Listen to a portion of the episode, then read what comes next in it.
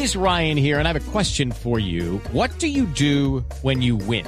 Like, are you a fist pumper? A woohooer, a hand clapper, a high fiver. I kind of like the high five, but if you want to hone in on those winning moves, check out Chumba Casino. At ChumbaCasino.com, choose from hundreds of social casino style games for your chance to redeem serious cash prizes. There are new game releases weekly, plus free daily bonuses. So don't wait. Start having the most fun ever at ChumbaCasino.com. No purchase necessary. BGW. Void were prohibited by law. See terms and conditions. 18 plus. Bien, pues le quiero dar la bienvenida eh, al secretario general. Secretario, bienvenido. Buenas noches. Muchas gracias, muy buenas noches. Qué bueno que nos acompañe, doctor José Antonio. Cuéntenos cómo recibieron ustedes allá en el Ministerio de Relaciones Exteriores este tema de los pasaportes. ¿Siguen demorados los tiempos para conseguir citas? Eh, siguen demorados los tiempos para conseguir las citas, pero ha venido mejorando la situación con las medidas que se han tomado últimamente. Ah, bueno, cuéntenos qué medidas se han tomado. A ver, eh, ustedes saben que en agosto del 2021 se presentó la crisis de los pasaportes. Eh, a raíz de esa situación se abrió un nuevo lugar para la expedición que estaba ubicado inicialmente en el Palacio de San Carlos con 15 módulos y posteriormente se trasladó ese lugar a Corferia donde está funcionando simultáneamente con el lugar de expedición que funciona en la calle 98 y el de la calle 53. Eh, atendiendo en esos tres lugares eh, se ha mejorado la situación ostensiblemente. Lo que pasa es que la a medida que mejora el sistema, pues se incrementa la solicitud de documentos de viaje. Bueno, pero en ese sentido, eh, lo que estaba sucediendo es que había entonces, si le entiendo, un gran volumen eh, de personas en todo el país tramitando este pasaporte. ¿Cuál es esa, eh, digamos, e, esa, esa razón por la cual los tiempos terminan siendo tan largos? ¿Es que no hay personal suficiente para atender la cita o es que el proceso no es digital?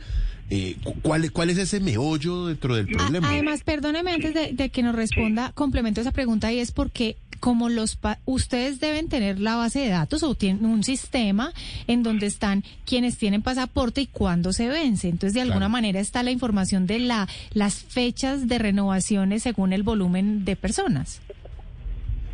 Sí, a ver, la situación se empezó a presentar con la pandemia.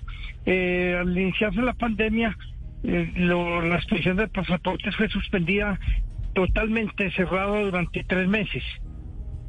Al reabrirse nuevamente la expedición, pues hubo una capacidad muy reducida y un crecimiento lento para la expedición de esos documentos, pero se fue incrementando de tal manera que en agosto del año pasado, el 2021, mm, vino la crisis de la que estamos todavía tratando de salir.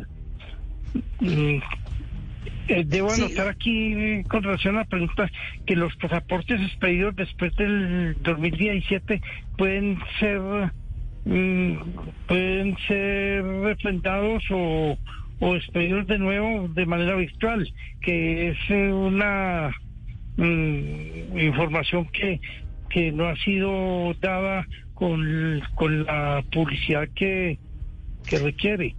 ¿A partir de qué año? Eh, la persona que tenga pasaporte expedido después del año 2017 puede renovarlo de manera virtual.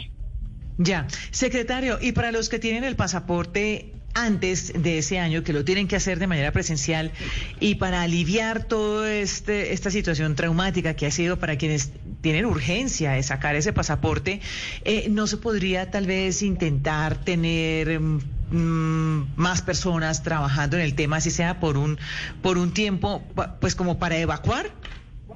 No, es que no es el número de personas, sino también la capacidad para expedir los pasaportes. Se están expidiendo en un promedio de 10.000 pasaportes en un día. ¿En qué, sentido, ¿En qué sentido más capacidad para expedirlos?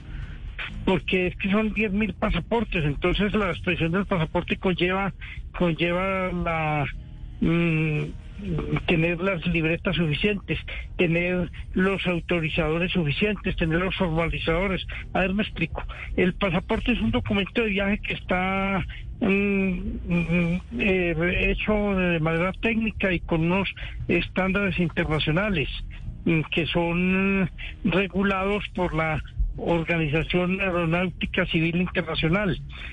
Mm, La elaboración de esa libreta eh, conlleva, es dispendiosa y estamos hablando de 10.000 libretas todos los días.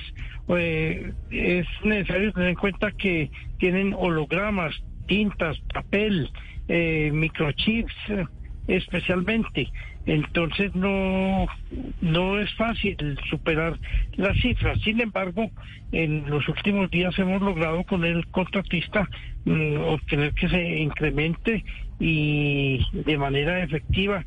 Hoy, hoy estamos estudiando más pasaportes que hace, que hace dos meses.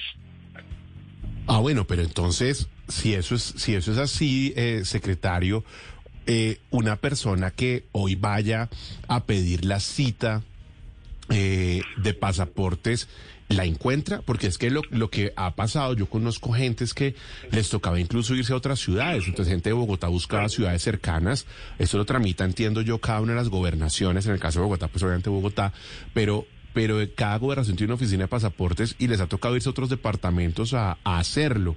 Hoy es es más fácil encontrar esa cita, quiero decir, ¿ha- ¿se ha reducido ese tiempo? Digamos, ¿qué tan, qué tan cercanas están las citas? ¿Lo sabe usted? A ver, a- antes de la pandemia las oficinas de pasaportes atendían sin necesidad de cita. Ok. Mm, Después de presentarse la crisis, entonces eh, mm, se estandarizaron las citas y el agendamiento de esas citas se asoció al sistema integrado de trámite al ciudadano denominado cita que tiene la Cancillería. Hubo o se presentó una mm, avalancha de solicitudes al punto de que eh, se realizaban hasta 300 visitas al día. Eso colapsó totalmente el sistema y la plataforma de la Cancillería.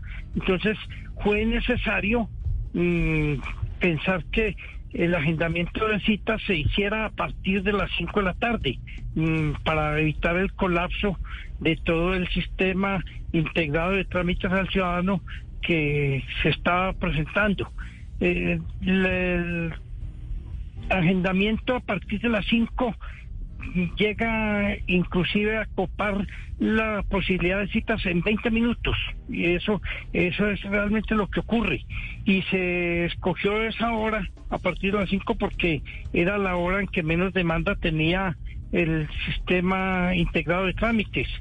Entonces eh, comprenderán que el problema que se presenta es por la demanda que se incrementó en una forma exponencial después de que se mm, o después de que hubo un primer represamiento con motivo de la pandemia. También en esto influyen los tramitadores, porque los tramitadores le hacen a la persona la situación más difícil y publicitan que, que el trámite es imposible. Entonces, las personas sin tratar y sin intentar siquiera el agendamiento acuden al tramitador y los tramitadores colapsan el sistema porque ellos obtienen citas que no van a utilizar, eh, obtienen eh, mm, por medio del, del pago y su actividad que, que ahora estamos restringiendo mm, un, un número de citas que luego no cumplen. Entonces, de las citas que se en Bogotá, el caso de Bogotá, para la 98 se hacen un promedio de 1.500 citas diarias. Para la 53 unas 1.200 y para Corferias 1.000 citas. De ese número de citas, por lo menos un 20, 25 o 30% no son cumplidas. Y eso también ayuda a complicar Claro. el sistema Eso- y a... Eso Sí. contribuye, ¿no, secretario? Yo, yo quisiera ponerme en el lugar del ciudadano, digamos, yo, yo, yo creo que para un ciudadano que pues no acude al tramitador y que como en Colombia termina acudiendo a un tramitador, uno acude a un tramitador básicamente pues porque el Estado no es eficiente a la hora de, de ofrecer sus trámites. El gobierno anterior, el gobierno del presidente Iván Duque, es un gobierno al que le quedó grande el tema de los pasaportes. O sea, fue el gobierno del desastre en el tema del gobierno digital. Eso hay que ponerlo en mayúscula. Y el tema de los pasaportes, pues es una vergüenza con la que se fue el gobierno del presidente Duque. Porque no pudieron, digamos, la Cancillería que tenía la vicepresidenta de la República, Marta Lucía Ramírez, no pudo con el tema de los pasaportes, les quedó grande, eso hay que decirlo en mayúscula, porque es humillante que un ciudadano en Colombia tenga que irse de una ciudad a otra a tramitar un pasaporte. No pudieron con eso. Siendo la vicepresidenta de la República, no pudo con eso. El gobierno del presidente Petro sí va a poder cambiar esa realidad. Estamos cambiando esa situación porque estamos saliendo del represamiento que se presentó con motivo de la pandemia. Es que, eh, vuelvo a darle las cifras, están expidiendo solo en Bogotá eh, 1.200 reportes aproximadamente en la 98, eh, 1.000 en la 53 y más o menos cifra igual en, en Corferias. Eh, esperamos que eh, a medida que se va reduciendo la demanda se va superando la crisis. Y también como les manifestaba la elaboración de un pasaporte conlleva mm, por ejemplo la tendencia mm, de un stock de microchips. Y con la pandemia sabemos que en la China se dejaron de producir microchips y luego la guerra con Ucrania, Ucrania también es uno de los países eh, productores de microchips. Ese, mm, esa situación se está resolviendo porque se está normalizando de nuevo en el mundo la producción de microchips y, y de eso depende la mm, producción de las libretas. O sea, la- la- sí, No, no, por favor, termine usted, doctor José Antonio. la expedición de un pasaporte es una actividad complicada, empezando por la producción de la libreta que está regulada y estandarizada por la Organización de la Aeronáutica Civil Internacional. Entonces, eh, las tintas, los hologramas, la costura especial, la forma de la fotografía, los elementos de seguridad que internacionalmente se exigen, determinan que mm, la expedición de un pasaporte mm, no es tan fácil como, como puede apreciarse eh, si no se profundiza en el tema.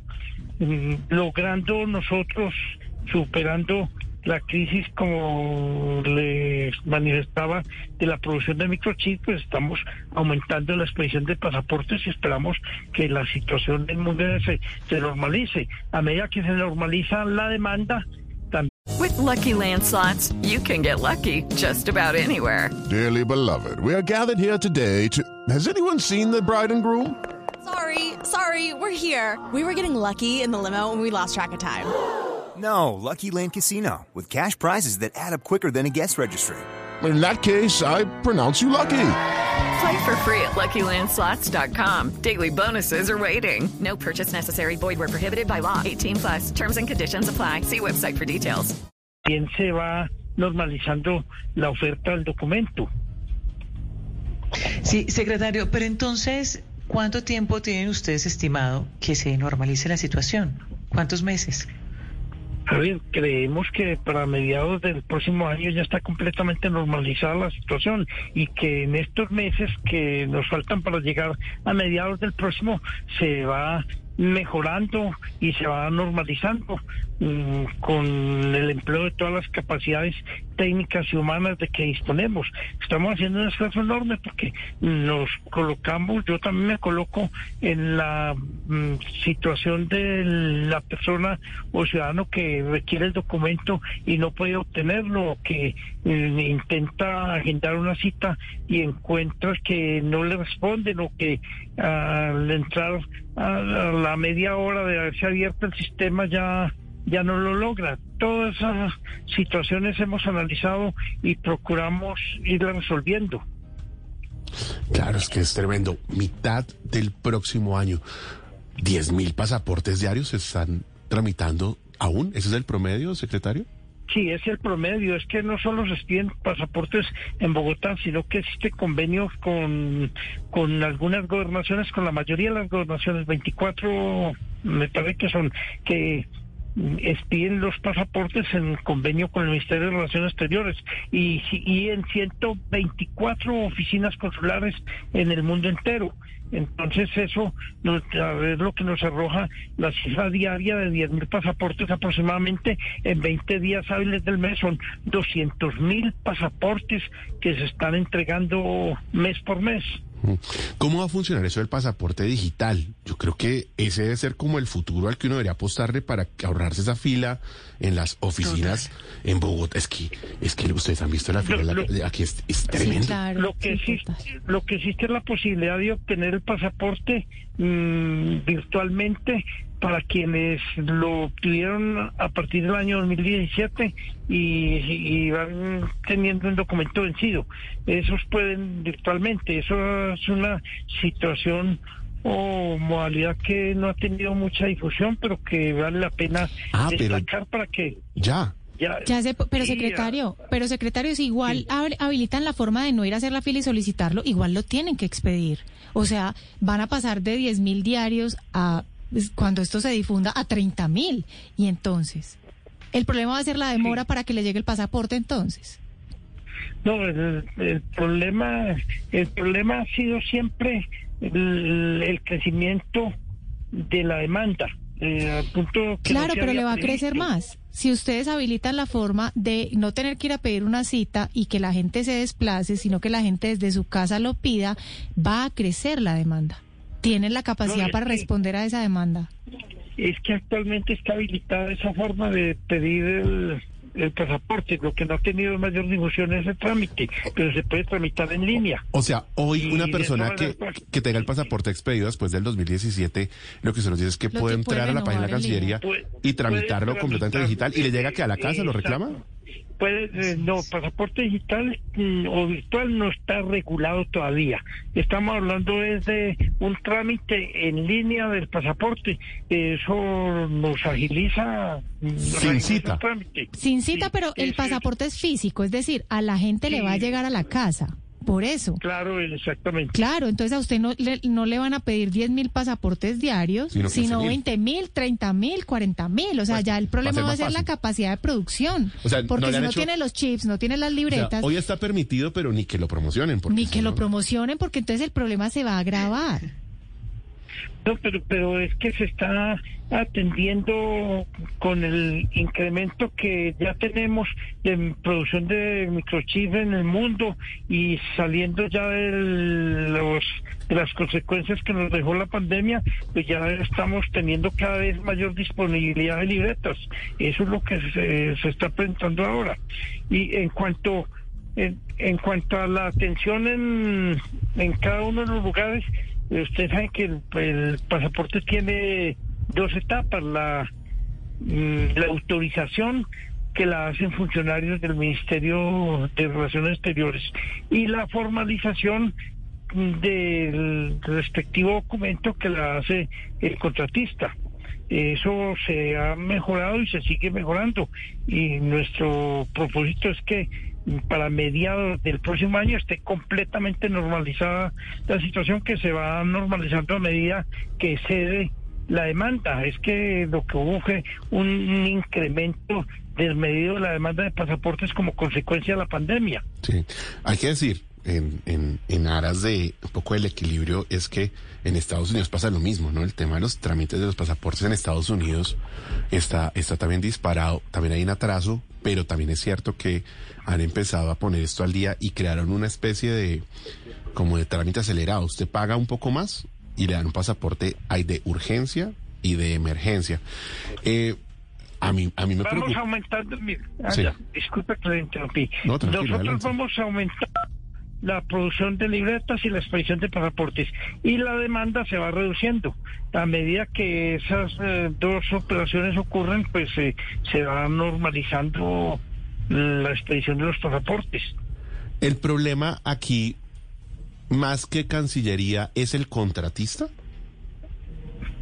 Eh, no es el contratista, um, se presentó por la escasez de microchips en el mundo como consecuencia de la pandemia, pero ya esa situación mm, ha desaparecido, Eh, ya hay una producción normalizada en el mundo, ya el contratista ha venido aumentándonos la producción y entrega de libretas y la formalización de los pasaportes. ¿Quién es el contratista, eh, doctor José Antonio? El contratista es una unión temporal, es- estamos hablando de, un contrato adjudicado en el año 2019, es una unión temporal que se denomina Pasaportes 2019, de la cual es socio Thomas Greff como socio mayoritario. Dicho contrato venció y el gobierno anterior lo prorrogó. Nosotros también hemos acudido a una prórroga apalancada en las vigencias futuras mientras adelantamos el proceso de licitación en el, el cual estamos avanzando. ¿Cuándo se llevará a cabo este proceso, secretario? A ver, eh, interesante la pregunta. En la adjudicación anterior, en el proceso anterior, no intervino la Organización de la Aeronáutica Civil Internacional, que es eh, el organismo que regula, mm, por decir, eh, el formato o los estándares de los pasaportes. En esta ocasión, para darle una mayor transparencia al proceso y para blindarlo de cualquier sospecha, acudimos a la organización y, y un experto de dicha organización va a llegar el, precisamente el lunes 17 de octubre. Él se va a encargar de eh, ayudarnos a preparar un primer anexo técnico mm, con las características, lo que es la fotografía, los objetos fantasmas, los hologramas, el papel, es decir, que cumplamos todos los estándares mm, internacionales para tener eh, en unos dos meses los estudios previos y de mercado y poderlo subir al, al sector 2. Ese es más o menos O sea, el se viene programa que el, el proceso para el próximo año. Finalmente, eh, doctor José Antonio, ¿qué pasa en el eventual caso en el que de aquí a junio del otro año, que es el estimado, en el cual se normalice el tema de los pasaportes y eso no pasa? Siguen las filas, supongamos y ojalá, por supuesto, no suceda, sigan las demoras en las citas. ¿Qué, qué pasa en ese escenario, digamos? Ahí, ¿qué, qué medidas se Eh, tomarían? Mire, eh, somos optimistas en el sentido de que mm, con las medidas que hemos tomado y las que debemos tomar de aquí a mediados del próximo año, mm, el problema va a desaparecer por completo. Entonces, mm, Bueno, so- pues- sobre eso estamos trabajando. que así sea. Sin, em- sin embargo, también debo anotar que eh, el ministerio con la eh, con el retraso tecnológico que tenemos, eh, estamos tratando de, de realizar una transición a un sistema nuevo, mm, porque la plataforma mm, que tiene el ministerio mm, está completamente desactualizada. Ah, ok, o sea, se viene Eh, actualización de la plataforma con la que se hace la solicitud y el trámite de los pasaportes. Es que el sistema integrado de trámites al, al ciudadano opera sobre una plataforma que que viene de, de- del año 2013, una versión 4 de, de Java. Y, y, y nosotros aspiramos a, a migrar a, al sistema ofrecido por, por Micro- Microsoft de, de Dinámica 65. Ese es un procedimiento que requiere tiempo y recursos. En, en eso precisamente estamos. Conseguir la platica en lo que están todas las entidades por estos días. Pues bueno, eh, doctor José Antonio, le quiero agradecer a usted por acompañarnos a entender en qué está el tema de los pasaportes, tener luces de qué va a pasar con esos tiempos de aquí al próximo año y pues ser claros, conscientes que pues la apuesta de ustedes es normalizar, no reducir, normalizar ese trámite que pues es verdaderamente tedioso, como muchos otros, para, para los colombianos por estos días. Es que eh, vuelvo a notar que el, el proceso se adelanta no solo en los tres sitios que tenemos habilitados en Bogotá, en la 9853 y Corferi, no que se adelanta en 24 gobernaciones, 28 gobernaciones y en 124 oficinas consulares en todo el mundo. Y todo eso está soportado en, en el CITAC, que es una plataforma excesivamente desactualizada. Bueno, transformación digital. Pues es el secretario general de la Cancillería, José Antonio Salazar, que nos acompaña a esta hora de la noche en Blue 4.0. Gracias por acompañarnos, doctor José Antonio. Muchas gracias a ustedes por darnos la oportunidad de dar un parte de tranquilidad a los ciudadanos que están en espera del documento de viaje. Eh, debo anotar también que a veces se atienden casos eh, muy urgentes y especiales, eh, así con, con la celeridad y la prontitud que, que se requiere. Yo a veces respondo el teléfono en la Cancillería y le ayudo directamente y personalmente y le ayudo a la gente a resolver su problema porque comprendemos que somos eh, mandaderos del ciudadano y, ojalá pudiéramos hacer mucho más para atender prontamente todas sus inquietudes. Bueno, pues le agradezco mucho. Yo creo que esa es la lógica de los servidores públicos, siempre estar en esa disposición de atendernos a nosotros como medios, por supuesto, y a la ciudadanía. Le quedo muy agradecido, secretario, de verdad, por atender nuestras inquietudes. Muchas gracias a Blue Radio y que la pasen muy bien. A usted, muchas gracias. Hello, it is Ryan, and we could all use an extra bright spot in our day, couldn't we? Just to make up for things like sitting in traffic, doing the dishes, counting your steps, you know, all the mundane stuff. That is why I'm such a big fan of Chumba Casino. Chumba Casino has all your favorite social casino style games that you can play for free anytime, anywhere with daily bonuses. That should brighten your day a little. Actually, a lot. So sign up now at chumbacasino.com. That's chumbacasino.com. No purchase necessary. Group. Void were prohibited by law. See terms and conditions. 18 plus.